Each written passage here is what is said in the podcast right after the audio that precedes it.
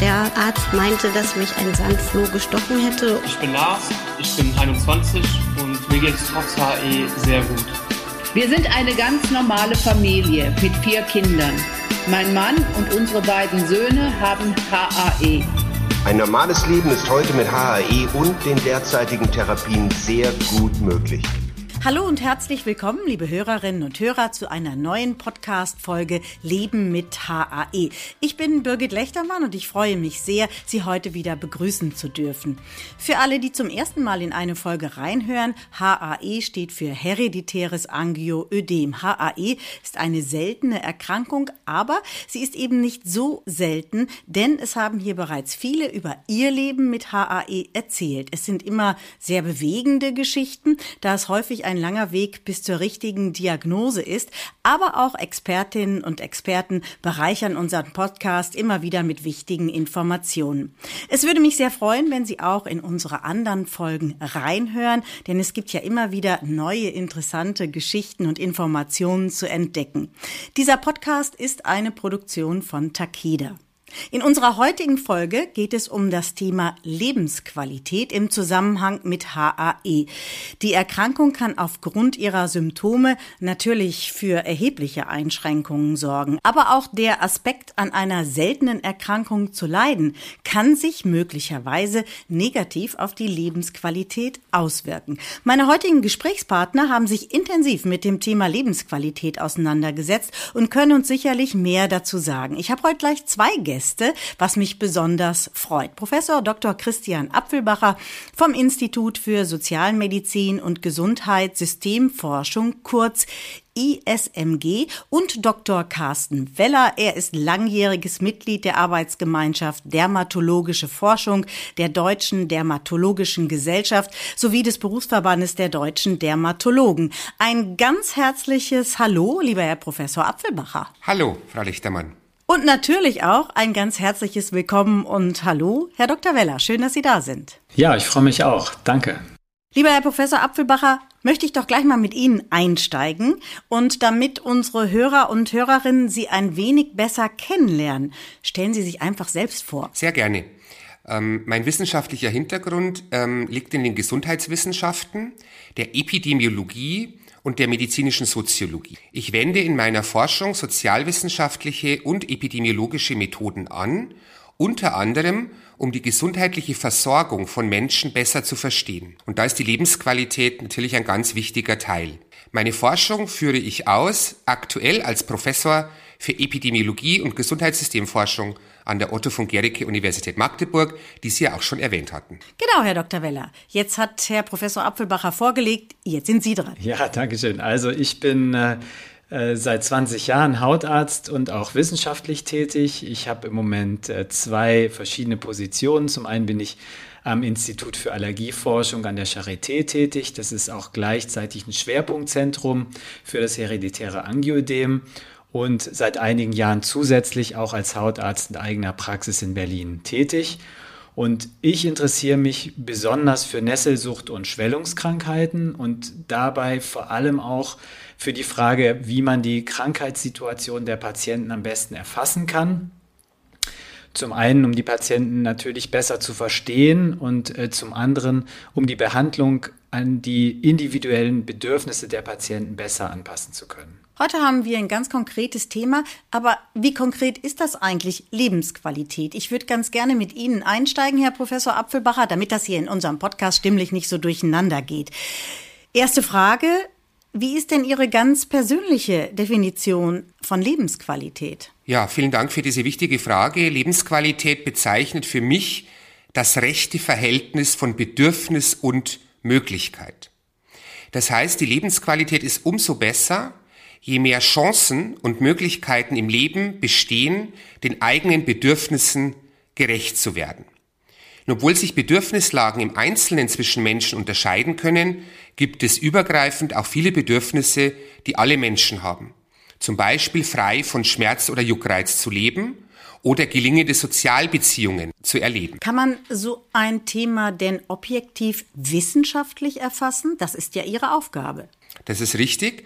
Die äh, genannten Aspekte, wie zum Beispiel Schmerzempfinden oder Sozialbeziehungen äh, erleben zu können, diese Aspekte gehen in Fragebögen ein, mit denen wir versuchen, die gesundheitsbezogene Lebensqualität objektiv zu erfassen. Wissenschaftlich gesprochen, wir operationalisieren das Konstrukt der Lebensqualität über deren verschiedene Aspekte oftmals in einer körperlichen, einer psychischen und einer sozialen Domäne. Solche Fragebögen müssen dann getestet werden, ob sie gut funktionieren, ob sie die relevanten Aspekte erfassen und dann kann man sie einsetzen. Wir messen also ein subjektives Konstrukt in einer objektivierten Art und Weise über Fragebögen. Dazu gehört ja auch, Herr Professor Apfelbacher, das Thema soziale Teilhabe. Also kann ich in die Schule gehen? Kann ich in die Sportgruppe gehen? Kann ich in das Konzert gehen? Kann ich in meine Chorgruppe gehen? Spielt das auch eine Rolle? Ja, das spielt eine ganz große Rolle. Ähm, historisch hat sich die Lebensqualitätsforschung zuerst vor allem mit der Funktionsfähigkeit im körperlichen und dann im psychischen Bereich befasst. Für mich aus der Perspektive von Soziologie und Sozialmedizin ist aber die soziale Teilhabe ganz, ganz wichtig und in vielen der modernen Fragebögen spielt das eine ganz große Rolle. Der Aspekt der sozialen Gesundheit sozusagen. Letztens hat eine Patientin in dem Podcast hier zu mir gesagt, Lebensqualität ist für mich, dass mein Leben nicht von der Krankheit, sondern von mir bestimmt wird. Ich glaube, das ist eine Kernaussage, die trifft es. Ja, das ist eine wichtige Kernaussage, die auf das Thema der Autonomie des Individuums abhebt, dass man in Kontrolle über die Krankheit ist und ganz normal am Leben teilhaben kann.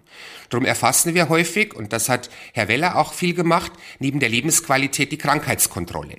Und wenn das gegeben ist, dann ist der Weg frei auch für eine gute Lebensqualität. Da sprechen wir gleich noch mit Herrn Dr. Weller darüber. Mhm. Sie haben ja schon, Herr Professor Apfelbacher, diese wissenschaftlichen Fragebögen gerade angesprochen zur Erfassung der Lebensqualität. Aber spielt da nicht auch die ganz persönliche, individuelle Empfindung eine Rolle? Also, vielleicht ist es für mich die höchste Lebensqualität, mich weiterhin ohne Einschränkung um die Kinder, um die Familie zu kümmern. Bei dem anderen ist es, ja, ich will donnerstags immer mit meiner Truppe weiterhin kicken gehen, also Fußball spielen, hat dann dieser persönliche Wert dann nicht mehr Gewichtung als alles andere und müsste dann nicht eigentlich jeder Arzt vor Beginn einer Therapie sagen, so, was bedeutet für Sie Lebensqualität? Da sprechen Sie auch einen sehr wichtigen Punkt an. Natürlich sind die ähm, Bedürfnisse zum Beispiel nach Teilhabe, Sozialbeziehungen und anderes zwischen den Menschen verschieden. In den Fragebögen versuchen wir, das durch übergreifende Fragen zu erfassen. Es gibt aber jetzt auch Ansätze, wo man auf die individuellen Bedürfnisse der einzelnen Personen eingehen kann, indem nicht alle Fragen von allen beantwortet werden. Das nennt man adaptives Testen. Ähm, und Ihre zweite Frage, es wäre sehr wünschenswert, wenn vor einer ärztlichen Konsultation zum Beispiel ein kurzer Fragebogen ausgefüllt werden würde, der dann die Basis der Beratung mit dem Arzt oder der Ärztin darstellen könnte zum Thema Lebensqualität konkret in der medizinischen Versorgung, in der Arztpraxis oder der Klinik. Jetzt haben Sie gesagt, ja, das wäre sehr wünschenswert. Wie sieht es denn in der aktuellen Medizin mit der Gewichtung zwischen der eigentlich Behandlung der Krankheit und der Sorge um die Lebensqualität für Patientinnen und Patienten aus? Sind wir denn da in einem Gleichgewicht? Ja, sehr häufig steht nach wie vor die akute Behandlung der Erkrankung im Vordergrund. Insbesondere in einem Gesundheitssystem, das auch sehr stark unter Druck ist, was Kosten betrifft. Es ist also vollkommen nachvollziehbar. Denken Sie zum Beispiel auch an schwer erkrankte Fälle zum Beispiel von akutem Lungenversagen oder Sepsis.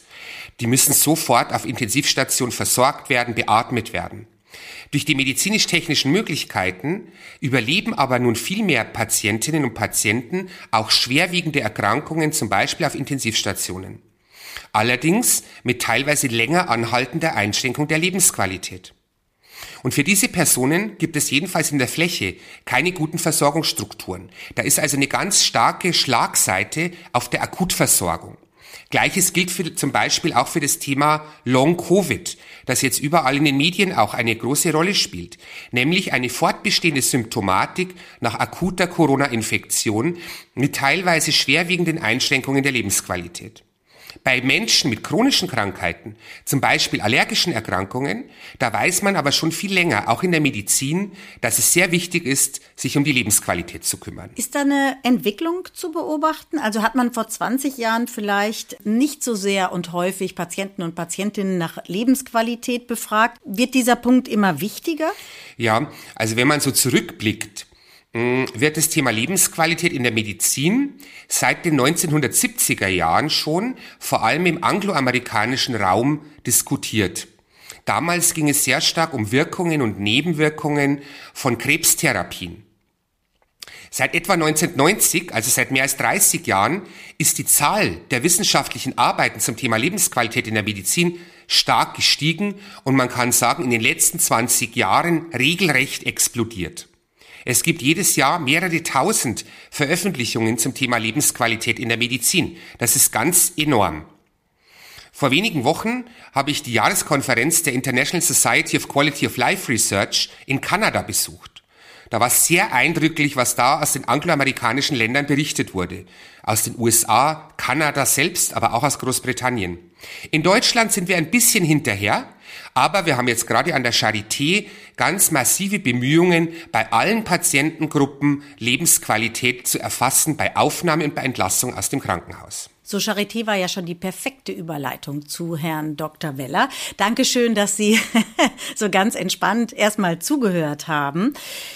Wir ähm, haben uns mit der Entwicklung gerade auch beschäftigt von Lebensqualität und der Validierung sogenannter Patient Reported Outcome Measures. Das ist ja ein ganz sperriges Wort. Damit haben Sie sich beschäftigt. Vielleicht, Herr Dr. Weller, erklären Sie uns erstmal, was das denn bedeutet. Ja, vielen Dank. Genau, also Patient Reported Outcome Measures ist ja wirklich so ein technischer Begriff und so ein bisschen sperrig.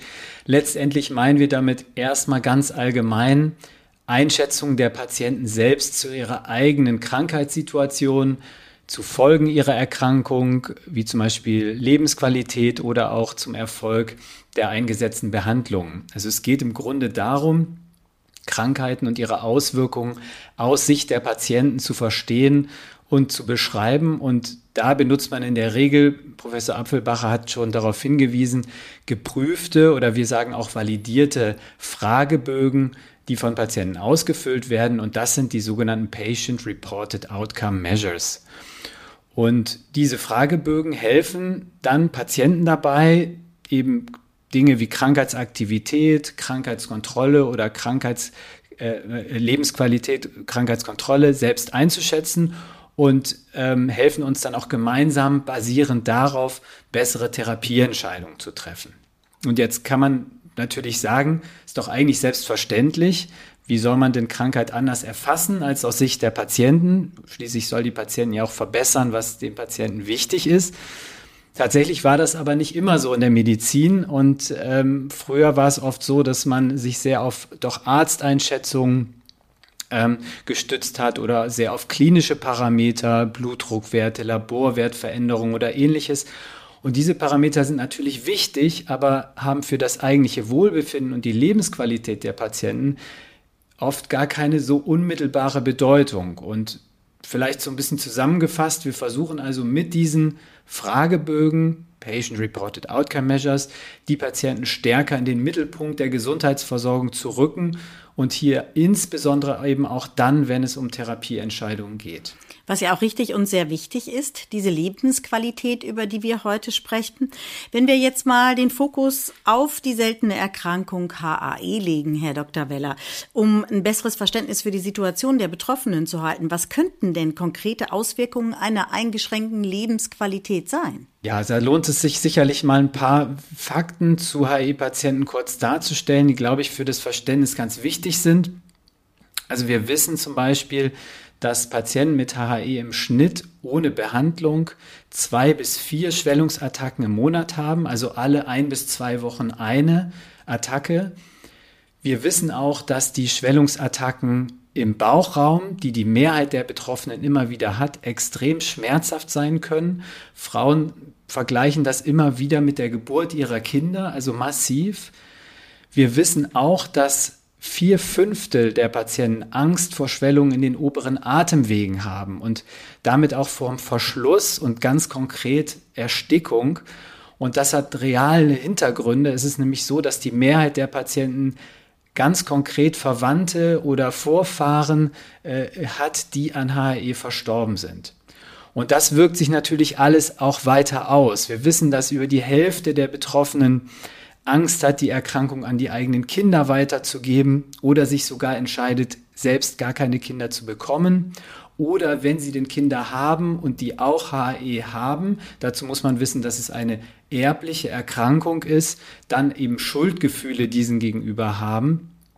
Wir wissen auch, dass knapp 40 Prozent der Patienten Zeichen einer Depression oder Angststörung aufweisen können, also emotional sehr stark auch äh, unter der Erkrankung leiden. Und wir haben über soziale Teilhabe schon gehört. Wir wissen, dass je nach Schwere der Erkrankung zwischen 20 und 100 Tagen an sozialen Aktivitäten pro Jahr verloren gehen bei den Patienten und dass die Erkrankung auch die Karrierechancen im Beruf äh, und auch in der Schule einfach verringert. Und ich denke, was aus diesen Daten ganz gut deutlich wird, ist, dass die Erkrankung in quasi alle Bereiche des Lebens ausstrahlt und sich nicht nur auf das körperliche Wohlbefinden, sondern eben auch auf das emotionale und auf die soziale Gesundheit auswirkt. Und dies führt dazu, wenn wir die Behandlung eben nicht gut machen, dass dann es eben zu emotionalen, psychischen Folgeproblemen kommt. Viele Patienten gehen auch so ein bisschen in so eine soziale Isolation, einen sozialen Rückzug und haben insgesamt einfach tatsächlich weniger Chancen im Leben. Was beim HI auch noch ganz wichtig ist, ist, dass die Schwellungen ganz plötzlich und immer unvorhersagbar auftreten und die Patienten also nie genau wissen, wann, wo und wie stark treten diese Schwellungsattacken auf und so eine permanente Sorge, davor da ist, dass jetzt wieder plötzlich was passieren könnte. Und das bedeutet dann, dass das HAE oder die Erkrankung nicht nur dann ein Problem ist, wenn gerade eine Schwellung da ist und Schmerzen auftreten oder eine Schwellung im Gesicht da ist und entstellend ist oder stigmatisierend ist, sondern eben auch zwischen den Schwellungsattacken. Also die Patienten trauen sich oft gar nicht recht, Pläne zu machen oder, oder Reisen zu planen oder, oder auch sich mit Freunden zu verabreden,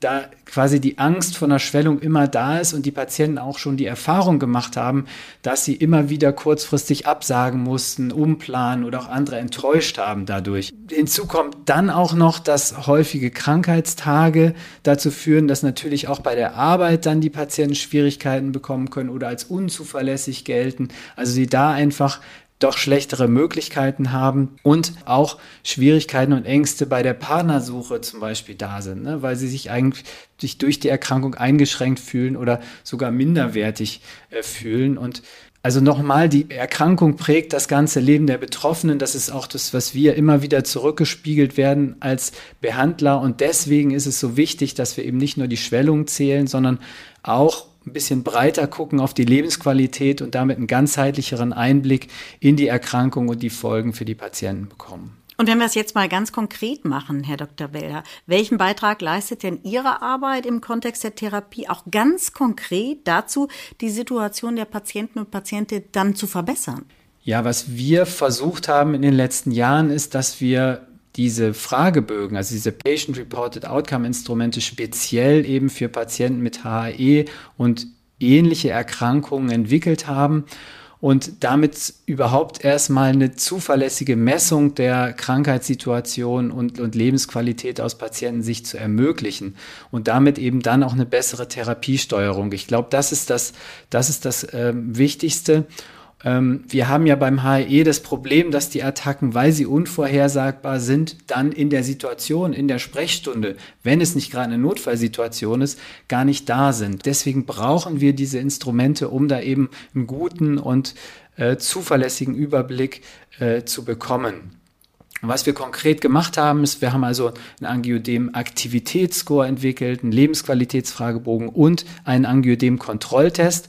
Und vielleicht kurz zum Angiodem-Kontrolltest. Ist zum Beispiel ein ganz einfaches Instrument, mit dem man sehr schnell mit vier einfachen Fragen einen kurzen und guten Überblick über die Situation und die Krankheitslast der Patienten bekommt und das dann eben mitnehmen kann in das Gespräch. Idealerweise wird das schon vorher ausgefüllt und dann kann man im Gespräch mit dem Patienten das einfließen lassen und dann die gemeinsame Therapieentscheidung äh, damit ähm, ja treffen und, und das einfließen lassen. Und last but not least, natürlich auch noch ganz wichtig, ähm, manchmal geht es auch darum, äh, dass man Erkrankungen besser untersuchen kann. Auch dafür braucht man diese Instrumente. Also wenn zum Beispiel Studien mit neuen äh, Medikamenten für Patienten gemacht werden, ist natürlich wichtig, dass wir auch sehr genau erfassen, was passiert dann unter dieser Therapie. Und hier kann man also mit diesen Fragebögen, die wir entwickelt haben, die Qualität dieser Studien deutlich verbessern. Also das war ja schon mal ein handfester Tipp, ja, Fragebögen. Wie wichtig sind Fragebögen? Und das haben Sie ja beantwortet. Sehr wichtig, denn es geht um das große übergeordnete Thema Lebensqualität, was dann sozusagen ja dann in diese Therapie auch einfließt. Jetzt bedanke ich mich noch nicht für das Gespräch bei Ihnen beiden, sondern Herr Professor Apfelbacher, an Sie habe ich noch ähm, eine Abschlussfrage. Wir haben ja vorhin darüber gesprochen, dass Sie gesagt haben, ja, Lebensqualität und ich würde mir auch wünschen, dass Ärzte und Ärztinnen eingangs immer nach der Lebensqualität fragen und sagen, so, wie sieht die bei Ihnen aus? Wie können wir die steigern? An welchen Punkten können wir da schrauben? Welchen Rat würden Sie denn den HAE, Patienten, Patientinnen mit auf den Weg geben? Was können die denn tun, um eine akute gute Verbesserung ihrer Lebensqualität herbeizuführen. Gibt es da auch noch einen Ratschlag von Ihnen? Ja, wir haben ja jetzt viel gehört über die möglicherweise Problematik im Bereich der sozialen Teilhabe, der Teilnahme im gesellschaftlichen Leben, der Partnersuche am Arbeitsplatz und so weiter. Und da ist es aus meiner Sicht ganz wichtig, dass Patientinnen und Patienten mit HAE lernen, über ihre Krankheit gut zu sprechen und zu kommunizieren möglicherweise auch schon relativ schnell bei einem, einem neuen Arbeitsplatz zum Beispiel, in der Universität, auch im Schulkontext. Und da, glaube ich, sollten wir ähm, Personen mit HAE unterstützen, dass sie erlernen, über die Krankheit zu sprechen, um das, was Herr Weller beschrieben hat, jetzt diesen sozialen Rückzug, möglicherweise soziale Isolation von Anfang an zu vermeiden. Denn das bringt dann eben noch äh, depressive Symptome mit sich und dergleichen. Also mein Appell ist, ähm, trauen Sie sich, über die Krankheit zu sprechen in den verschiedenen Lebensbereichen. Dazu trägt unser Podcast hier ja auch bei. Wir hatten eine 20-jährige Patientin, die gesagt hat, eigentlich habe ich mir immer den Podcast angehört und dann habe ich so gedacht, na, wenn alle drüber sprechen, auch in diesem Podcast so offen, dann mache ich das jetzt auch. Und zwar mit meiner, mit meinem gesamten Umfeld. Und das ist auch gut so. Das haben wir jetzt von Ihnen auch erfahren. Herr Professor Apfelbacher und Herr Dr. Weller, haben Sie zum Schluss noch einen konkreten Tipp über die Fragebögen? Haben wir ja schon gesprochen. Also ich glaube, dass es wichtig ist, dass die Patienten ähm, sich gut über ihre Erkrankung informieren. Sie haben es schon angesprochen, der Podcast leistet da sicherlich einen ganz wichtigen Beitrag. Und es hört sich vielleicht ein bisschen übertrieben an, aber so ein bisschen auch Experten für ihre eigene Erkrankung zu werden, weil es ist schon so, je besser sich die Patienten selbst aus kennen, umso besser können sie mit akuten Schwellungen und ihrer Erkrankung insgesamt umgehen und auch dann mitentscheiden, welche Therapie möchten sie, was kommt für sie am besten in Frage, was ist überhaupt verfügbar. Also eigentlich der, die Ermunterung, löchern Sie die behandelnden Ärzte, wo Sie nur können und äh, informieren Sie sich. Und ähm, eine andere Sache, die ich auch ganz wichtig finde, ist, dass ähm, Patienten wenn sie die Möglichkeit haben, sich auch mit anderen Betroffenen austauschen. Also es gibt ja ganz tolle äh, Patientenorganisationen und äh, so bleiben sie zum einen natürlich auf dem neuesten Stand, ähm, sehen aber natürlich auch, dass die Probleme, die sie haben, etwas ist, was sie mit ganz vielen anderen Betroffenen einfach teilen. Und auch das kann helfen, die eigene Erkrankung besser zu verstehen und auch besser damit zurechtzukommen. Also das sind, denke ich, noch Punkte, die ganz wichtig sein können und was sich dann auch auf die Lebensqualität der Patienten auswirken kann. Und das Letzte vielleicht noch, ähm, ich finde es extrem wichtig, dass die Patienten auch ähm, lernen, die Eigentherapie akuter Schwellung zu lernen. Das ist noch ein ganz wichtiger Punkt. Das können sehr viele, aber nicht alle und das macht sie eben auch dann handlungsfähig und unabhängig von diesen akuten Attacken und sie gewinnen Sicherheit und ähm, ja, ich glaube, das ist, das ist ganz wichtig für diese, für diese permanente Unsicherheit, die eigentlich da ist durch die Erkrankung, Sicherheit gewinnen. Das ist ein ganz wichtiger Punkt. Dann darf ich jetzt noch einen Punkt sozusagen zum Abschluss hinterher schieben. Sie haben es gesagt, Herr Dr. Weller, es ist auch wichtig, dass Patienten, Patientinnen sozusagen Experten werden auf dem Gebiet ihrer Erkrankung. Dazu gibt es auch eine spannende Website, die da viel Wissenswertes und Informatives bietet. Das ist www.lebenmithae.de. Jetzt bedanke ich mich ganz herzlich, nicht nur für Ihre Zeit, sondern auch für Ihre wirklich spannenden Informationen, die sicher auch zum Thema Lebensqualität Qualität nochmal beitragen werden. Herzlichen Dank, lieber Herr Professor Apfelbacher. Dankeschön, lieber Herr Dr. Weller. Bis zum nächsten Mal irgendwann, ja? Danke an Sie. Danke an Sie auch. Vielen Dank. Tschüss.